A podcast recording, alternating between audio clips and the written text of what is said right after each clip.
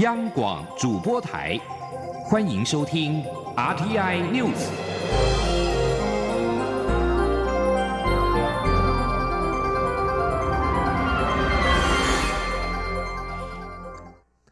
各位好，我是主播王玉伟，欢迎收听这节央广主播台提供给您的 RTI News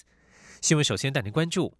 针对台湾在印太区域以及面对中国威胁的应应作为，蔡英文总统今天在凯达格兰论坛二零一九亚太安全对话致辞表示，台湾作为民主堡垒的区域地缘战略重要性越来越重要，未来不仅会坚定抵抗恐吓，更将继续拥护印太地区的自由、民主与人权价值。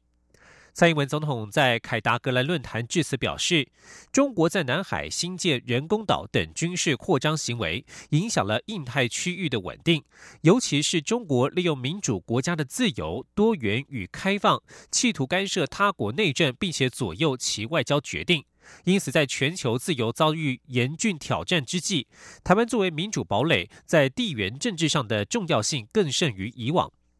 总统指出，中国不放弃以武力犯台，并且对台湾加强一国两制模式。可是，香港的例子已经证明，民主与独裁无法并存。台湾会坚定对抗恐吓，持续在印太地区拥护自由、民主、人权价值。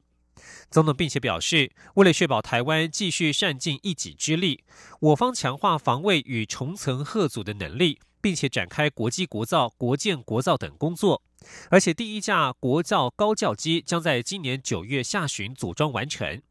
总统认为，台湾的安全承诺也是为了捍卫共同的价值观，借以巩固以规范为基础的国际秩序，以促进普世的永续繁荣。总统强调，印太区域的海事议题不断的演变发展，作为一个负责任的区域利害关系者，我方立场非常明确。台湾一贯主张搁置争议，共同开发，以多边协商来和平解决争端。美国通过对台出售新型的战机，而针对中国政府要求美方立刻取消对台军售案，蔡英文总统今天上午受访时表示。军售案是依照美国依其长久以来适用的《台湾关系法》所做的政策，且台湾防卫自己的国家本来就是我们的权利，希望中国能够对此尊重。前天记者王兆坤的采访报道。口译哥赵怡翔获聘外派驻美代表处担任政治组长，监察院日前提出纠正，要求外交部检讨改进。外交部对此回应监委，一再错误引用法令。片面认定外交部人士禁用于法无据，外交部无法接受这种不实指控，绝对会捍卫向来恪守的依法行政精神。蔡英文总统则表达支持外交部的立场，希望监察院尊重行政部门。总统说：“这件事情，外交部跟全序部都说明了，他们呃觉得这一项人事任用是没有问题的哈。那我们也希望监察院能够秉于宪政呃的呃呃分际呃的原理啊，来尊重呃行政部门的决定。”美国总统川普批准对台出售 F 十六 V 战机，引来中国方面强烈不满。总统则认为，美国依法军售。中国应尊重台湾自我防卫权利，总统说：“这是嗯，美国依照嗯《台湾关系法》哦，协助呃台湾呃有足够的自卫的能力哦。那这个是嗯按照美国的长久以来的这个适用的《台湾关系法》所做的决策哦。那我们呃防卫自己呃的呃国家本来就是我们自己的权利了哈。那我也希望呃中国能够尊重。”此外，香港民众示威活动持续不断。媒体报道指，中国展开网络讯息战，脸书与推特因此宣布删除可疑账号。总统回应指出，透过假账号散播假讯息，已经是大家共同关切的事。很多国家都受到这样的侵扰，所以脸书跟社群媒体都在开始防止假讯息的传播。我觉得这是一件非常好的事情。总统并呼吁北京方面。与其用假资讯混淆香港人民视听，倒不如跟香港人民真正好好的诚意坐下来沟通，寻求一个解决方案。中央广播电台记者王兆坤台北采访报道。八月是美国在台协会四十周年的安全合作月。美国在台协会 AIT 今天在脸书指出，美国依据《台湾关系法》出售防卫性武器给台湾，维护区域和平稳定。但是台美安全合作不止这些。美国在台协会 AIT 处长厉英杰今天搭高铁南下高雄，将造访两艘透过美国海外军售管道来台的派里级巡防舰，并且拜访高雄市政府以及高雄港，了解货柜安检的情形。国民党总统参选人高雄市长韩国瑜日前表示将访问美国，A I T 也已经表达正式欢迎。昨天在韩国瑜对美国军售台湾表示感谢之际，两人今天是否会会面，引发外界的关注。继续关注的是台湾的能源议题。政府正在盘点二零三零年的能源配比。经济部长沈荣金今天指出，初步估计二零三零年燃气占比维持五成，绿能会比二零二五年的两成再拉高。至于燃煤，如果大家有疑虑，则会再做调整。他也提到，已经纳入半导体新台币二点六兆元投资、台商回流、车辆电动化、经济成长等用电需求，预估二零三零年备用容量率可超过百分之十五，不会缺电。吉林央广记者谢嘉欣的采访报道。平面媒体二十号举办转型能源绿色经济论坛，邀请副总统陈建仁、经济部长沈荣金出席。沈荣金受访时指出，政府持续进行能源电力规划盘点，目前已探讨至二零三零年，由届时的供给需求面来评估，二零三零年没有缺电危机，备用容量率可超过百分之十五。沈荣金说明，在需求面方面，已将台积电、华邦电、力晶、美光等半导体厂约新台币二点六兆投资，还有台商回台、车辆电动化、经济成长等二零三零年的用电成长纳入考量。在供给方面，二零三零年燃气配比应会维持五成，而绿能随着技术成熟，离岸风电第三阶段区块开发，预计二零二六年至二零三零年每年释出一 gigawatts。可再拉高整体绿能配比。至于燃煤，若大家有疑虑，可以再做调整。但就目前看来，二零三零年不会缺电。沈荣金说：“那电能开发计划呢？大概有几个基本盘，一个就是燃气机组跟燃煤，这个已经占了八十 percent。主轴的部分大概都已经定调大了以后，最重要差异就是在离岸风电增加，相对在燃煤，所以那个部分。”变化是不大，所以在供需上我们都有考虑进去。那检讨了以后，应该呢要可以来符合大家的期待，就是稳定供电。至于二零三零年能源配比确切的规划数据，沈荣金强调仍在盘点中，结果出炉后就会向行政院报告并对外说明。中央广播电台记者谢嘉欣采访报道。继续关心政坛焦点。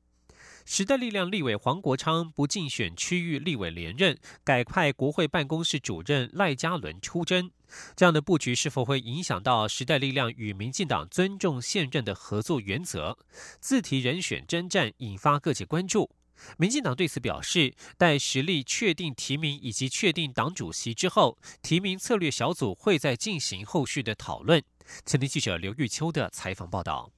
民进党前新北市议员沈发慧六月宣布不参选新北市系直立委后，民进党对该选区的态度一直被视为有意与时代力量合作，会持续支持现任立委黄国昌竞选连任。不过，黄国昌如今确定不选系直立委，改推出国会办公室主任赖嘉伦征战，是否影响民进党与实力尊重现任竞选连任的原则，格外引发关注。对此，民进党组织部主任李。庆丰二十号受访时表示，民进党与实力尊重现任的策略合作原则依然存在，但若黄国昌不选，改由赖嘉伦出征，民进党是否会另作考量，自提人选？提名策略小组会交换意见，但还是要等实力确定提名赖嘉伦后再做判断。原则还是不变，要尊重他们的提名程序。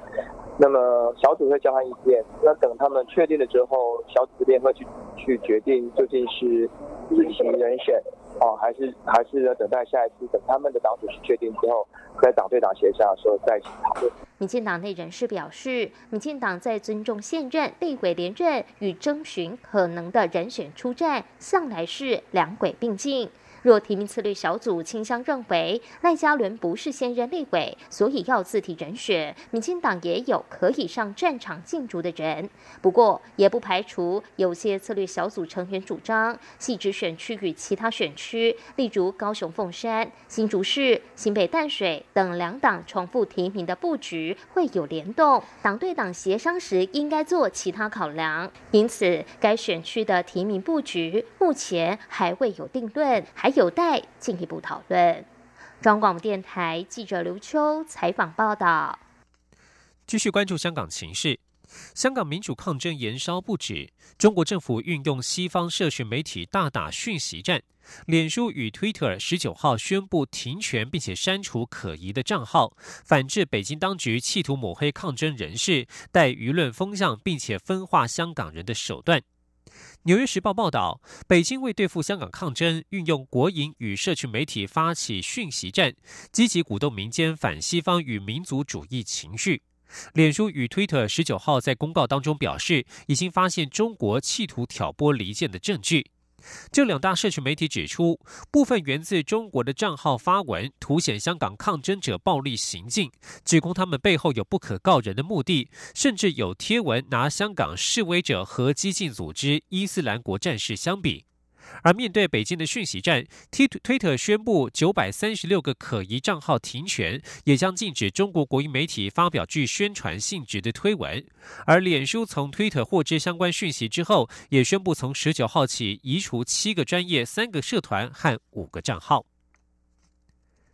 香港行政长官林郑月娥今天公布，一个专门监察警方的委员会正在处理反对修订逃犯条例事件爆发以来外界对警方的投诉。他并且指出，将立即与各界展开沟通对话，为香港找出路。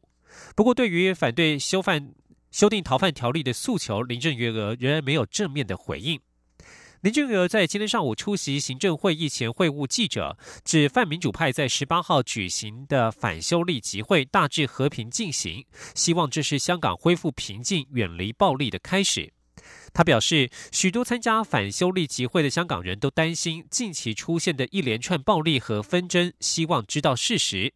他表示，港府已经透过独立监察警方处理投诉委员会兼警会来履行职能，其中一个工作就是处理多起大型公众活动或事件当中涉及警务人员的投诉，共有一百四七十四起需要处理。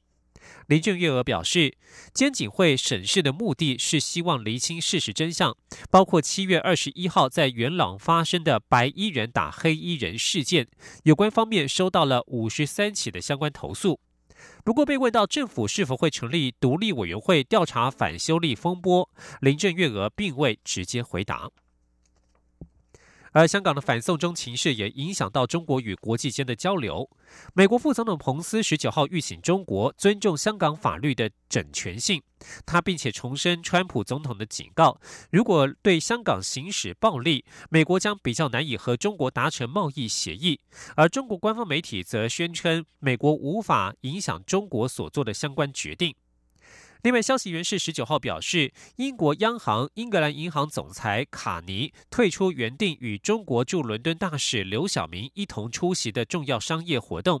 随着香港警察持续与民主倡议人士发生冲突，有伦敦政治人物对这项活动的时间点感到不满。而中国装甲车和武警在深圳大举集结，引起捷克方面的市议员担心苏联坦克镇压民主运动的历史在香港重演，呼吁中国政府倾听香港人的声音。中国驻捷克大使馆则是谴责捷克政治人物对香港事务发表错误看法，试图干涉中国内政。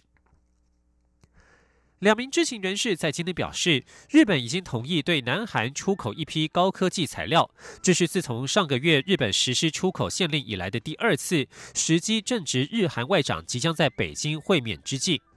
一名要求匿名的高层官员表示，这项进展对于地方企业来说是相当正面的，但是他不认为日本此举是向南韩传递和解的讯息。以上新闻由王玉伟编辑播报，稍后请继续收听央广午间新闻。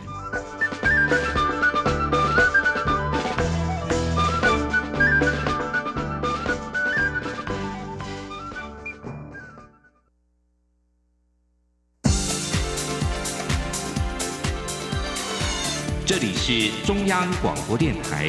台湾之音，欢迎继续收听新闻。欢迎继续收听新闻，我是陈怡君。美国总统川普批准对台 F 十六 V 战机军售案，国民党总统参选人韩国瑜发出声明感谢，并表示两岸和平需要有坚强的军事力量做后盾。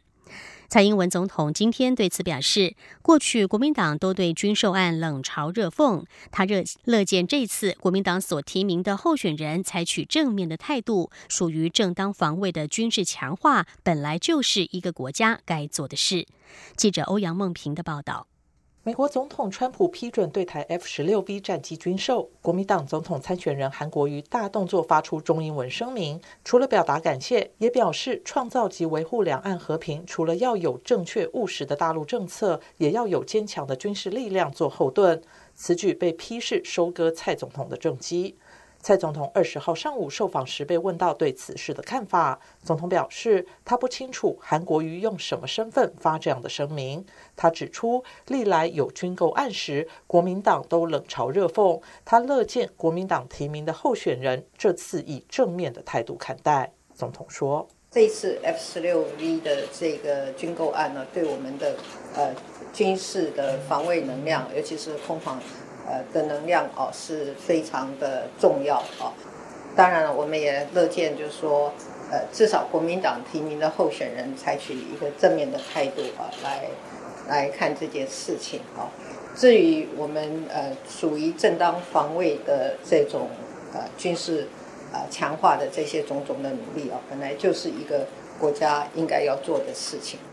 另外，韩国瑜与中央的公文大战还未落幕。韩国瑜十九号中午在直播中秀出堆得和他一样高的公文，说要跟行政院长苏贞昌 PK，并表示签多少公文与行政效率无关。蔡总统说他也看到那张照片，他不知道累积那么多公文是堆在韩国瑜房间里还没有被批，还是从其他地方借来拍照用。蔡总统还表示，这段直播影片倒是有件正面讯息，就是韩国瑜说要把市长做好。既然要做好，他还有三年多来证明。至于前总统陈水扁点名总统府秘书长陈菊应该为私烟案请辞负责，才是对蔡总统连任最有利的辅选。总统则表示，关于私烟案的责任归属，他已经讲过多次，政府会彻查到底，该负责的就负责。中央广播电台记者欧阳梦平在台北采访报道。至于韩国瑜近来则多次质疑蔡英文总统与民进党动用国家机器来打压他。韩国瑜今天更是自曝他的车子遭到装追踪器，这到保养厂就知道了。他批评国家机器监控他监控的太厉害，呼吁对手公平竞争。记者刘品希的报道。高雄市长、国民党总统参选人韩国瑜近来风波不断。韩国瑜质疑蔡英文总统与民进党频频动用国家机器打压他，包括在巴厘岛度假与亲友打麻将遭偷拍，在豪雨侵袭高雄时被监拍到近中午才出门办公等。韩国瑜的妻子李嘉芬十九号晚间与政论节目连线时，也大吐苦水，质疑国家机器介入。他的女儿韩冰回国就遭跟拍，空拍机在住家附近一直飞，导致父亲不敢出门散步。韩国瑜二十号受访时被问及此事，他表示这段时间的确感觉到国家机器动得非常厉害。他并自曝自己的车子也被安装追踪器。他说：“呃，其实这一段时间，呃，的确是我们感觉到国家机器动得非常的厉害，动得非常厉害，包括我的车子。”都可能被装了追踪器，啊，其实我们很清楚，到了保养厂就知道了。为什么不讲这件事情呢？因为你国家机器动到这种程度。韩国瑜指出，他知道说出这件事后又会引起轩然大波，甚至质疑他是自导自演，但他的讯息非常准确，只是不想讲。韩国瑜强调，台湾追求民主自由，不是要追求这种恐怖的感觉。大家应该公平竞争，讲清楚自己的理想，争取民众的支持，而非动用国家机器针对他与他的家人。他要对此提出抗议。央广记者刘品熙的采访报道。针对有媒体报道，红海集团创办人郭台铭角逐总统大选有所谓的 A、B 计划，一个是郭王先河在与科在行，另外一个则是等待换韩。对此，郭台铭办公室在今天表示，针对周刊报道的 A、B 计划内容写得精彩，但仍然不脱三分真七分假的情境。媒体追问哪一部分为真，郭办表示，郭王本来就是好朋友，在各个方面事务上有合作及讨论都是很正常的事，并不会局限在特定的事件或者是议题上。至于报道指郭台铭等待换韩，郭办表示，换不换韩的议题是国民党的家务事。一般对成熟的企业拓展来说，不可能因外界主观的条件变化而来设定自我的目标及行动。就算换到政治领域，相信这也不是郭台铭的风格。科技部今天举行六十周年的庆祝茶会，包括副总统陈建仁、前主委郭南红。魏哲和前部长杨洪敦都应邀出席。不过，科技部二零一四年改制之后的首任部长、行政院前院长张善政，却因为行程太挤而婉拒出席。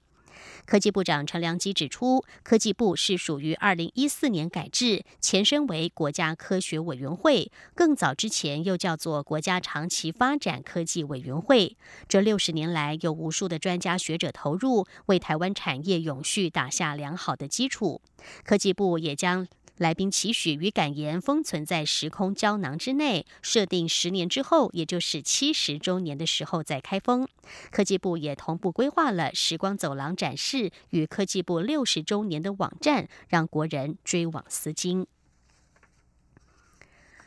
国家铁道博物馆筹备处在今天举办台湾铁道文化资源交流论坛，邀请各个铁道资源经营管理的单位及专家座谈，相互交流，希望透过脑力激荡，擘画国家铁道博物馆与台湾文化资源网络的愿景。记者江昭伦的报道：